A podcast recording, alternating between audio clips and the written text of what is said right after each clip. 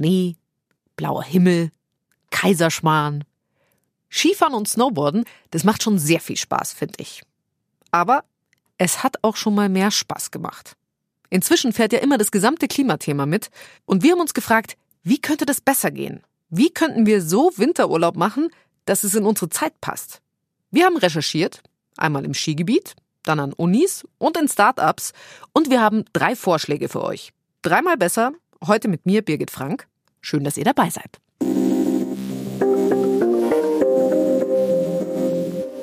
Ist Skifahren heute noch okay? Das frage ich mich schon länger. Ich fahre nämlich ziemlich gerne Ski eigentlich. Und mein Redakteur Fabian Herrmann, der auch. Du bist schon immer auf den Skiern gestanden, quasi schon seit du geboren bist. Ja, nicht ganz, aber so mit, mit drei, glaube ich, gibt so die, die ersten Bilder von so einem kleinen Zwerg im, im Clowns-Faschingskostüm zu Fasching auf der Piste. An diesen, weißt du, an diesen Liften, wo man sich so festhält an der Seite. Das. Klassisch bayerische Kindheit. Ja, absolut seit unserer Kindheit. Seitdem hat sich das Ski- und Snowboard-Image allerdings ziemlich geändert. Es liegt ja immer weniger Schnee. Und da frage ich mich schon, ist es das noch wert? Die Speicherseen, der ganze Wahnsinn am Berg, das Drumherum. Mittlerweile wissen wir ja, dass der ganze Winterurlaub zum Beispiel eine ziemliche CO2-Schleuder ist. Allein die Anreise macht eine Menge aus. Die Anreise ist eigentlich, kann man in Anführungszeichen sagen, kriegsentscheidend. Das sagt Ulrike Pröbstel-Heider. Die ist Professorin in Wien und Expertin für naturverträglichen Tourismus, vor allem Wintertourismus und Landschaftsschutz. Und sie meint, wer besser anreist ins Skigebiet, der hat schon viel gewonnen. Alle Studien zeigen, dass was den CO2-Ausstoß angeht, praktisch mit der Anreise 80 Prozent, auch wenn es im eigenen Land, dass er in Bayern oder in Österreich wäre, damit verbunden ist. Sie müssen sich vorstellen, ein ganzer Skitag braucht so viel Energie wie 22 Kilometer Anfahrt. Das heißt also, man muss schon im Skigebiet wohnen, damit man hier äh, nicht eine negative Bilanz hat bei der Anreise. Das heißt, öffentliche Verkehrsmittel sind ideal, äh, dann Skibusse, Vereine, die so etwas organisieren und man gemeinsam fahren kann, das äh, wären eigentlich die eigenen Mittel oder auch eben das Auto voll machen, ähm, möglichst viele Personen, die zusammenfahren, das hilft. Klar, Zugfahren ist besser, klar, Busfahren ist besser. Die Frage ist, würden wir das tatsächlich machen? Also hast, hast du es zum Beispiel schon mal gemacht? Ich bin schon mit dem Zug auch mal zum Skifahren gefahren, klar. Aber nicht oft, ehrlich gesagt, weil irgendwie nervt es halt doch. Ich meine, du hast dann jedes Mal, du bist zeitlich total gebunden. Wie oft fahren die Züge? Alle Stunde irgendwie ins Skigebiet, genauso zurück. Du bist am Platten und willst heim. Dann musst du erst mit dem Bus runter ins, äh, zum Zug, dann mit dem Zug zurück und dann hast du dein ganzes Zeug dabei. Irgendwie. Das Zeug. Das Zeug, das ja. Zeug ist es. Ja. Das Zeug. Ich kann mich an nur einmal erinnern, dass ich das tatsächlich gemacht habe. Die Skier kriegst du irgendwie unter. Und dann, das ist der Gamechanger, die Skischuh. Und Weil, die Stöcke. Mittlerweile Teleskop das meiste, aber ja, du hast auf jeden Fall einen Haufen Zeug dabei. Ja, und vor allem diese, diese Schuhe kriegst du einfach nirgends unter. Also ja, man kann das machen. Ist es bequem? Nein. Ja, die Angebote werden ein bisschen besser. Auch die Skigebiete haben begriffen, dass man insgesamt nur sozusagen auf einen grünen Zweig kommt, auch die Nachhaltigkeit der Gäste bedient, wenn man hier Verbesserungen schafft. Also in vielen Fällen ist es schon so, dass sie dann von den wichtigen Zugstationen abgeholt werden, dass solche Shuttlebus-Systeme entstehen. Da würde ich als Kunde auch gezielt nachfragen, auch im Hotel nachfragen, denn die nehmen dann vieles an diesen, naja, Problemen sozusagen ab. In vielen Skigebieten ist auch ein Skibus vorhanden, so dass ich eigentlich unter der Woche in meinem Skiurlaub gar kein Auto brauche, sondern da eigentlich abgeholt werden und wieder zurückgebracht werden kann. Was ist denn mit so Ausleihgeschichten, die machen ja die Skigebiete jetzt auch immer mehr, dass man wirklich vor Ort seine Skier leiht, dass man vor Ort seine Stöcke bekommt. Kann das helfen? Ja, das kann natürlich helfen. Man schaut sich das so ein bisschen von Amerika ab. Denn in Amerika ist es eigentlich üblich, in der Jeans und im Pullover ins Skigebiet zu fahren und sich dort dann einkleiden zu lassen, mit den neuesten Skiern dann ins Gelände zu gehen, sicherheitsgeprüfte Standards, bestes Material zu fahren. Der Deutsche ist da oft so ein bisschen zögerlich. Ihr habt auch mit den Managern in Kanada gesprochen und die haben gesagt, der Deutsche will seine Schuhe immer mithaben. Also exakt das ist es, die Schuhe. Ich würde keine Schuhe leihen. Das stimmt. Meine Schuhe sind 20 Jahre alt, weil du einfach Schuhe, die du einmal hast, die dir passen. Du willst dir nicht, willst dir keine leihen, von denen du nicht weißt, ob sie passt. Und vor allem ist das halt eklig. Also es ist eklig, genau. Du weißt ganz genau als Skifahrerin, als Skifahrer, was da so den ganzen Tag über in diese Schuhe kommt. Aber es wäre schon, also für mich wäre das schon, also wenn ich keine Skischuhe mitschleppen müsste, dann würde ich sehr viel leichter Zug fahren. Klar, also ohne, ohne das ganze Zeug, was du mitschleppen musst, fährst du leichter mal im Zug oder mit dem Bus und bist auch da einfach viel flexibler. Das, aber es ist halt schon alles, ja, sie sagt, man ist da zögerlich, stimmt, weil es halt einfach auch irgendwie eine Kostenfrage ist. Ich meine, du brauchst jetzt für, für einen Skipass um die 50 Euro auf jeden Fall. Da musst du hinkommen, Fall. entweder mit dem Zug oder mit dem Bus oder mit dem eigenen Auto, wie auch immer, aber du musst irgendwie da auch noch Kosten einplanen. Dann willst du mittags vielleicht wenigstens noch irgendwie einen Subball oder, oder ein Skiwasser trinken dann bist du mal locker flockig für eine Person, nackelst du da an die 100 Euro hin langsam. Und wenn du das jetzt vielleicht nicht allein machst, sondern zu zweit oder zu zweit mit zwei Kindern, und dann musst du noch für vier Leute Material ausleihen, was ja auch was kostet. Also da bist du langsam an der Entscheidung, machst du einen Skitag oder eine Woche Urlaub im Sommer. Was halten Sie denn von so Aktionen, die es mittlerweile gibt von Skigebieten, die dann Rabatte anbieten, wenn man mit dem Zug anreist? Also ich weiß, dass es viele Jahre lang äh, Angebote gab mit der Zugspitzbahn, dass man äh, dann, wenn man den, die Karte praktisch in München löst, dass man dann kostenlos fahren kann im Prinzip. Fabian, würdest du, wenn man dir Rabatt bietet auf den Skipass, würdest du dann Zug fahren? Es kommt ein bisschen auf die Höhe an, glaube ich. Also ich habe jetzt gesehen, bei einem Skigebiet gab es irgendwie 10 Prozent. Und 10 Prozent, keine Ahnung, jetzt sagen wir mal, der Skipass kostet 50 Euro, dann sind es 5 Euro, das ist schon Geld, aber das macht das Kraut irgendwie nicht fett. Also ich glaube, ich komme da. Never. Ja, Never für 5 Euro. Also, eben, also dafür halt nicht. Ich habe ein anderes gesehen, das fand ich jetzt, also was, was für mich jetzt irgendwie ganz interessant war, so ein Kombi-Ticket, dass du sagst Bahn und Skiticket für 55 Euro. Da kann ich, okay, da kann ich mal wieder drüber nachdenken, inklusive Shuttle vom Zug ins Gebiet. Das ist schon eher, also es ist eine Frage, glaube ich, der Höhe und wie du, wie du schon, schon ausgerüstet bist, auch ein bisschen. Ne? Es ist nicht so einfach, allein mit Geld die Bequemlichkeit der Personen sozusagen zu umgehen. Es hängt natürlich auch davon ab, wie hoch die Rabatte sind.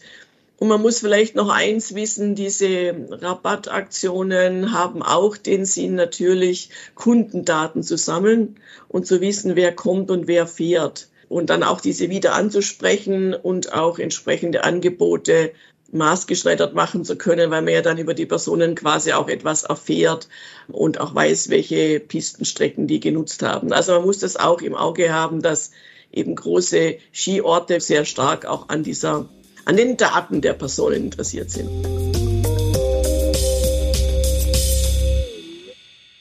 Okay, das heißt, es tut sich immerhin einiges, damit wir umwelttechnisch besser und trotzdem einigermaßen bequem in die Berge kommen. Seid ihr vielleicht schon weiter? Leiht ihr euch die Ski nur noch? Fahrt ihr Bus oder fahrt ihr überhaupt noch Ski oder Snowboard? Wir freuen uns sehr, wenn ihr uns schreibt an dreimal besser, dreimal ausgeschrieben, dreimal besser at br.de. Viele Skigebiete haben den Schuss ja schon gehört. So weitermachen wie bisher, das geht eigentlich nicht mehr. Nicht nur wegen dem Klima oder dem Image, sondern auch wegen der Energiepreise. Am Berg wird gerade ziemlich viel rumprobiert. Zum Beispiel in Österreich im Skigebiet Silvretta Montafon. Wir haben die günstige Lage, dass wir unser Skigebiet bis auf zweieinhalbtausend Meter hoch äh, betreiben können. Und auf 1500 Meter sind so ungefähr unsere Mittelstationen. Wir versuchen natürlich unser Menschenmöglichstes dem Klimawandel entgegenzuwirken, versuchen Kilian Zinnecker leitet dort die Arbeitsgruppe Erneuerbare Energien. Ähm, Und wie es so ist am Berg, sind wir beim Du. Dass wir auch in 50 Jahren noch bei uns Skifahren. Also euch erwischt es auf jeden Fall nicht als Erste. Klingt frech, ist aber das, was wir, was ich glaube. Genau. Jede Nacht sind natürlich auch hier die Pistenraupen am Hang. Allein im Skigebiet Silvretta Montafon mehr als 25 Stück. Und jede braucht sehr viel Diesel. Mit einer Pistenraupe testen sie dort gerade aber einen neuen Kraftstoff. Also wir haben seit letztem Jahr oder letzten Jahr das erste Mal einen Testbetrieb gestartet mit dem HVO-Treibstoff. Das sind hydrierte Pflanzenöle, die werden zum Beispiel aus Fischabfällen, Speiseabfällen gewonnen. Riecht man das, dass der aus Fischabfällen hergestellt Über, ist? Überhaupt nicht. Es gibt natürlich auch äh, andere Möglichkeiten, den herzustellen, wie zum Beispiel Palmölbasis, wobei da verfehlt man ja tatsächlich das Ziel, äh, der Umwelt was Gutes zu tun. Ja, klar, Palmöl. Wie viel CO2-freundlicher ist denn dieser neue Treibstoff? Hängt auch wieder davon ab, wo er tatsächlich raffineriert wird, wo er tatsächlich herkommt, welche Vorkette da äh, davor steht. Welche Fische? Welche Fische, genau. Äh, Fische aus, aus, aus frei, äh, wie sagt man, Bio, äh, welche Vorkette tatsächlich vorgeschaltet ist. Und man spricht von bis zu 80, 90 Prozent äh, Einsparung an CO2-Emissionen. Da wäre also einiges drin. Wäre einiges drin, wobei abgerechnet wird da tatsächlich am Schluss, wenn der Treibstoff bei uns am Berg oben ist. Muss man auch ganz deutlich sagen. Und diesen Treibstoff, den tankt ihr in eine ganz normale Pistenraupe? Wir können den grundsätzlich in jede Pistenraupe reintanken. Also wir haben jetzt ein relativ kleines Kontingent am Berg oben. Wir betanken jetzt nur ein äh, Fahrzeug momentan, damit wir auch eine möglichst schlüssige äh, Datenaufbereitung nachher anstellen können und daraus auch Aussagen ableiten können, okay, bei welchen Temperaturen äh, bewährt sich dieser Treibstoff sehr gut, wo hat er vielleicht irgendwelche Probleme, welche Einsatzfelder bewältigt er besonders gut im Vergleich zu unserem herkömmlichen Winterdiesel. Und du hast schon gesagt, er ist annähernd so effektiv quasi wie Diesel. Wir haben jetzt im ersten Anlauf im letzten Winter äh, ein bisschen einen Mehrverbrauch feststellen können, wobei wir da bei relativ warmen Temperaturen gearbeitet haben und auch ähm, noch nicht unter Volllast. Das muss man sich so vorstellen. Wenn dann jeder Skifahrer einen Schwung macht und ein bisschen Schnee nach unten schiebt und es fahren 5000 Leute dreimal über die gleiche Piste runter, dann müssen über Nacht die ganzen Schneemengen mit den Pistengeräten wieder hochgeschoben werden. Das heißt, ähm, letztes Jahr, vorletztes Jahr in den Corona-Wintern war noch recht wenig Andrang am Berg. Wir hoffen auf einen sehr guten Andrang diesen Winter. Wir haben auch sehr gute Anzeichen dafür und wir wollen natürlich das Pistengerät auch wirklich unter Volllast dann äh, testen. Okay, das heißt, ihr wisst einfach nicht, ob äh, die Pistenraupe, wenn sie mit Fischabfall Treibstoff gefüttert ist, ob die den ganzen Schnee tatsächlich bei Minusgraden wirklich hochkriegt. Ob sie das wirklich so gut macht wie herkömmlicher Diesel. Den herkömmlichen Diesel, speziell auf den Winter optimiert, den hat man ja jahrzehntelang genau für diesen Prozess entwickelt und jedes Jahr noch ein paar Prozent effektiver gemacht. Und äh, bei diesem HVO-Treibstoff ist man da noch nicht ganz so weit. Und da wollen wir natürlich diesem Treibstoff auch ganz genau auf den Zahn fühlen dieser Test läuft eben noch. Habt ihr eine Deadline, wo ihr dann sagt, okay, wenn das und das so und so erfolgreich ist, dann rüsten wir komplett um? Oder gibt es sowas noch nicht?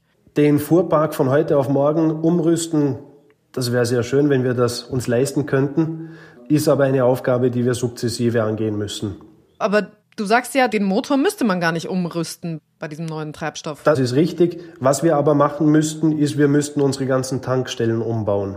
Wir haben eigene Tankstellen am Berg, das muss man sich so vorstellen. Wir haben oben die Tanks eingegraben und irgendwann im Sommer und im Herbst werden da zigtausende Liter Diesel hinauf befördert, weil das müssen wir alles am Berg oben bereitstellen. Wenn ich jetzt 20 Prozent mehr Verbrauch habe, dann brauche ich 20 Prozent mehr Tankstelle. 20 Prozent mehr Tankstelle am Berg. Das heißt in dem Fall einiges, weil allein die Pistenraupen in diesem Skigebiet, die brauchen in einem Winter ungefähr 700.000 Liter Diesel.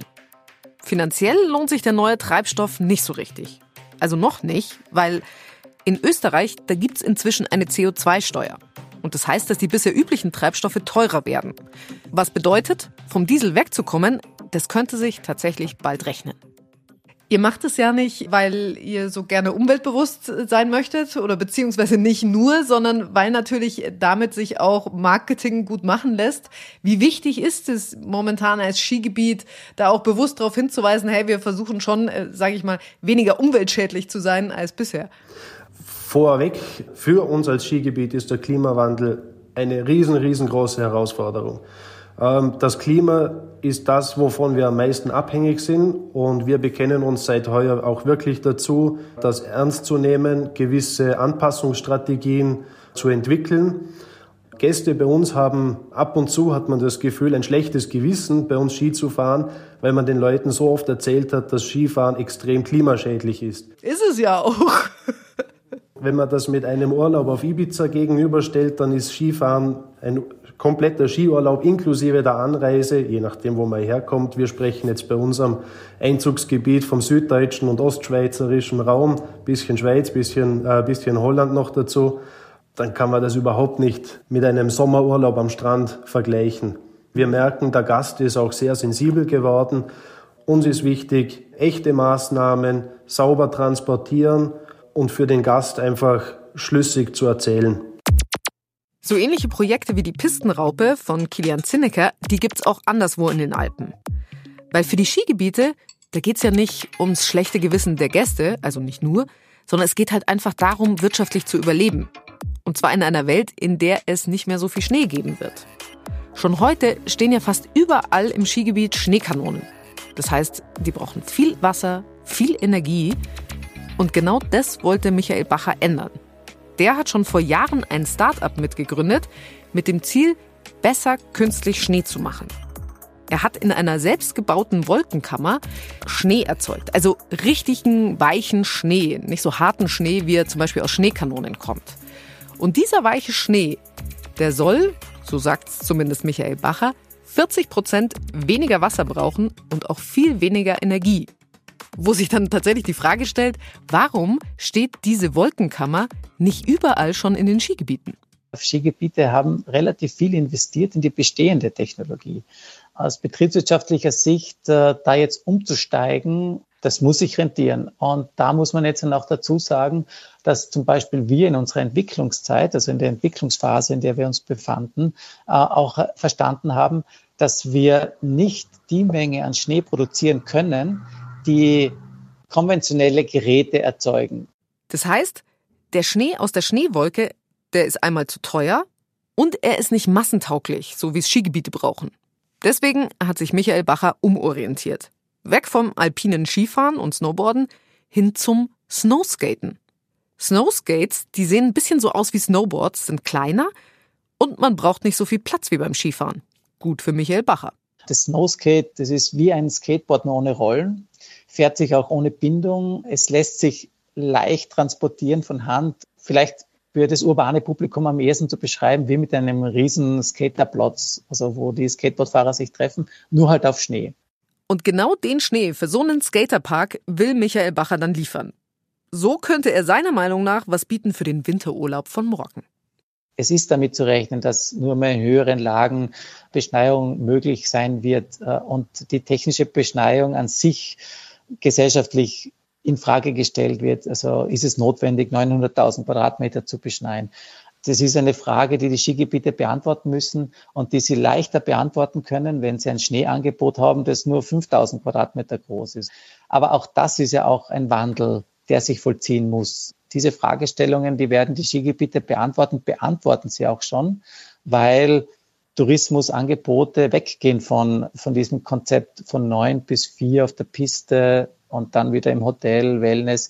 Es gibt jetzt alles. Es gibt Winterwandern, Rodeln, äh, Langlaufen, Mountainbiken. Es wird zu einem Ganzjahresangebot mit dem Schwerpunkt vielleicht Schnee im Winter. Und auf diesem Weg sehen wir unser, also unsere Neuschnee Arena, unsere Wolke. Okay, machen wir mal einen Strich drunter. Der Winterurlaub, so wie wir ihn heute kennen, der hat ein Ablaufdatum.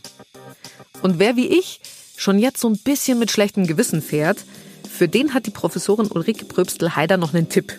Nämlich einfach in Skigebiete fahren, die es heute schon besser machen in Sachen Umweltschutz. Wie für alles gibt es auch dafür ein Siegel, ein Siegel der EU für Organisationen, die sich um den Umweltschutz kümmern, heißt EMAS, haben wir euch verlinkt. Das war's von uns. Mein Redakteur war Fabian Herrmann der will seinen Kindern trotz allem Skifahren beibringen, auch wenn sie wahrscheinlich nicht so oft fahren werden wie er früher. Meine Redakteurin war Denise Lapöck. Die hat sich im Skilager das Knie verletzt und das war's dann für sie mit Skifahren. Und ich, Birgit Frank, wir sagen Danke fürs Zuhören und bis nächste Woche.